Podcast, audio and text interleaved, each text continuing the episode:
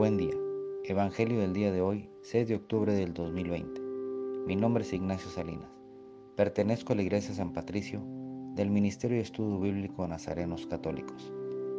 Del Santo Evangelio según San Lucas, capítulo 10, versículo del 38 al 42.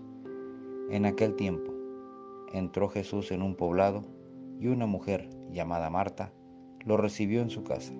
Ella tenía una hermana llamada María la cual se sentó a los pies de Jesús y se puso a escuchar su palabra. Marta, entre tanto, se afanaba en diversos quehaceres, hasta que acercándose a Jesús le dijo, Señor, ¿no te has dado cuenta de que mi hermana me ha dejado sola con todo el quehacer? Dile que me ayude.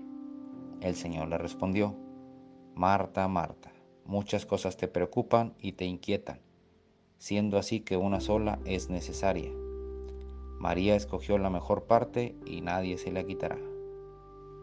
Esta es palabra de Dios. Gloria a ti, Señor Jesús. Reflexionemos. Este Evangelio lo partiremos en dos. La primera parte es cuando Dios le dice, Marta, Marta, muchas cosas te preocupan y te inquietan. ¿Qué nos da a entender el Señor?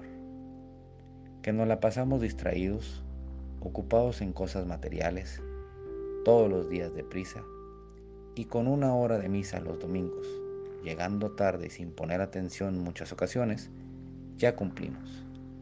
Y la otra es María, que al ver llegar a Jesús, dejó de hacer todo y se sentó a sus pies y puso toda su atención en él, no queriendo perder una sola palabra, un solo gesto de tan importante visita. Ahora les pregunto, ¿quiénes somos nosotros? ¿Qué importancia le damos a las cosas? Meditemos este Evangelio. Oración. Nada te turbe, nada te espante, todo se pasa. Dios no se muda, la paciencia todo alcanza.